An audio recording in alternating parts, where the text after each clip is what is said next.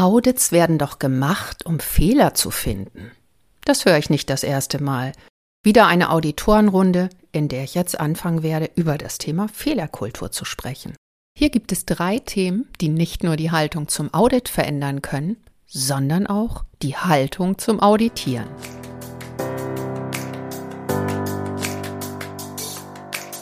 Mehr ach so als ISO. Willkommen zu dieser Hörreise für selbstbewusste Managementsysteme. Hier geht es darum, wie Menschen und Managementsysteme ticken und bremsen und wie du sie gut und wirksam miteinander verbindest. Ich bin Susanne Petersen, deine Reisebegleitung und wünsche dir viel Spaß und ach so's mit dieser Episode.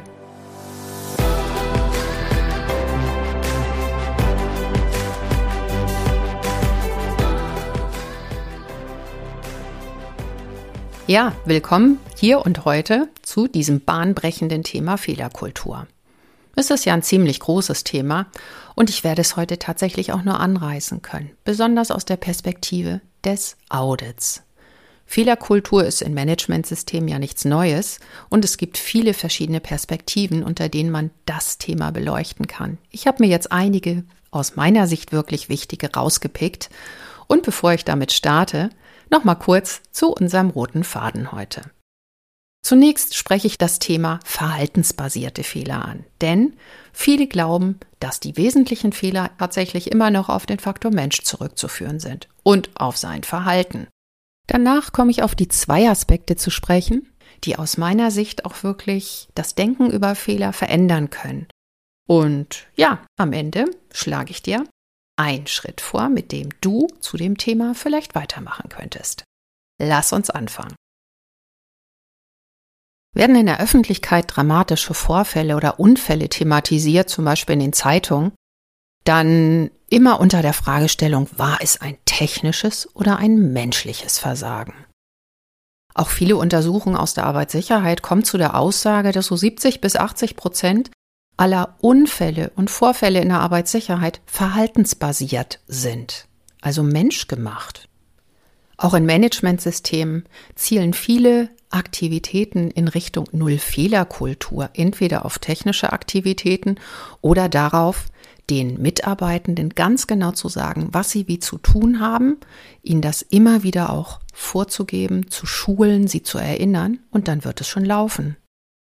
Läuft es dann nicht, ist ganz oft der Mensch das Problem. Mit diesem Bild im Kopf konzentriert sich dann die Suche nach den Ursachen in der Regel auch auf den Menschen. Und es reicht, hier einen Schuldigen gefunden zu haben und im Zweifel nochmal zu schulen, zu unterweisen oder disziplinarische Konsequenzen anzuordnen. Im schlimmsten Fall eine Abmahnung oder Kündigung. In so einem Umfeld verliert man im Zweifel nicht nur Ansehen, Status und Respekt, Fehler haben ja auch eine Auswirkung auf das persönliche Befinden. Wer macht schon gerne Fehler? Und wenn man auf diese Art und Weise zum Verursacher erklärt wird, ist das mit Sicherheit nicht gut für Selbstsicherheit, Selbstbewusstsein und Einsatzfreude. Diese Art Fehler zuzuschreiben und vor allen Dingen zu korrigieren in Anführungsstrichen, ist ein deutliches Zeichen einer unglücklichen Fehlerkultur. Was hat das jetzt alles mit Audits zu tun? Wenn Fehler auch in deinem Unternehmen ein Makel sind und auf ein Defizit in deiner Person hinweisen, also ein Defizit in deiner Qualifikation, in deiner Kompetenz, dann ist das keine gute Basis, den Ursachen auf den Grund zu gehen und aus alledem wirklich zu lernen. Ja, und nun? Hier hilft aus meiner Sicht ein Blick über den Tellerrand. Denn das Verhalten von Menschen ist immer auch ein Ergebnis der Verhältnisse drumherum. Es ist nicht nur etwas, was sich ganz allein in meinem Kopf abspielt oder meine Entscheidung ist meine bewusste, sondern das wird natürlich auch mitgestaltet und mitverantwortet durch das, was um mich rum passiert. Zum Beispiel die Verfügbarkeiten von Werkzeugen, von Anlagen, die Unterstützung der Kollegen, aber auch mein eigener Zustand, bin ich gerade voll konzentriert oder müde. Es gibt also viele Faktoren, die mein Verhalten letztlich beeinflussen. Und das Verhalten ist letztlich das Ende einer Kette von vielen einzelnen Schritten, die da passieren und auch Kontextbedingungen. Im besten Fall ist mein Verhalten einfach ein Indikator dafür, dass in diesem System von Einflussfaktoren irgendwas nicht stimmt. Für das Audit könnte das bedeuten, nicht gleich einen verhaltensbedingten Fehler zu attestieren, sondern zunächst die Frage zu stellen, welchen guten Grund hattest du für dein Verhalten? Hast du dich schon mal gefragt, wie viele gute Gründe du hast, über eine nicht mehr ganz so grüne Ampel zu fahren? Mein zweiter Blick über den Tellerrand, den werfe ich in Richtung Wissenschaft, denn hier gibt es einen Umgang mit Fehlern, aus dem wir eine ganze Menge lernen können. Und zwar im Rahmen sogenannter Experimente. Bei Experimenten ist von vornherein klar, dass der Ausgang eines Experimentes nicht zu planen ist und dass viele Einflussfaktoren im Zweifel auch gar nicht wirklich bekannt sind.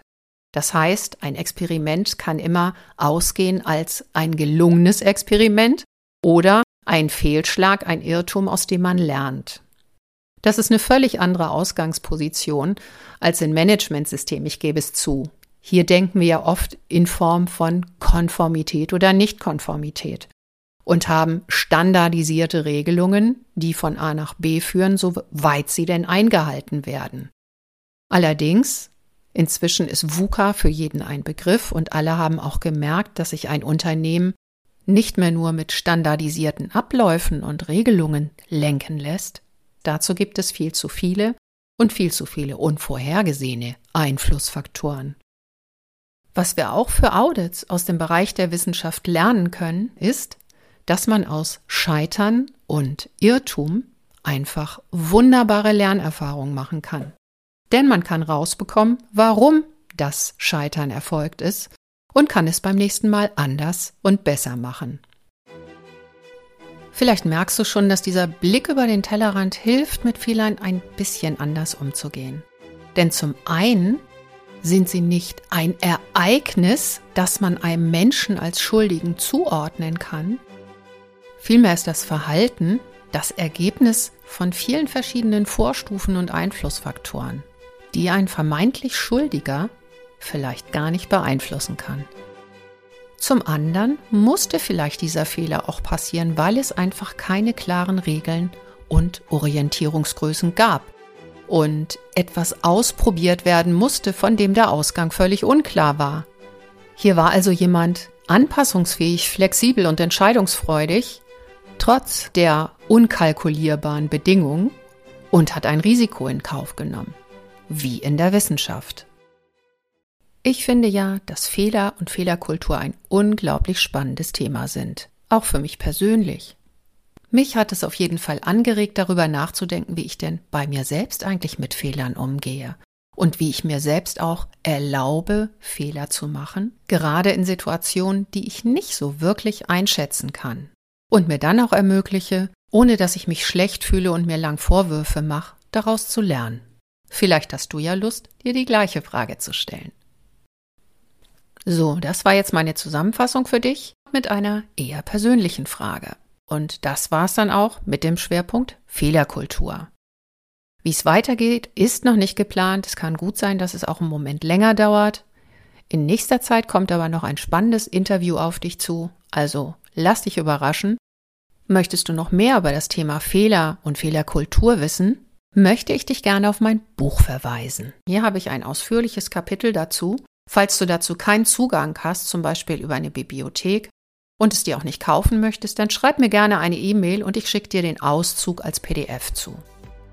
Und ja, dann bleibt mir jetzt nur noch, dir eine schöne Restwoche zu wünschen. Pass auf dich auf, bleib selbstbewusst, deine Susanne.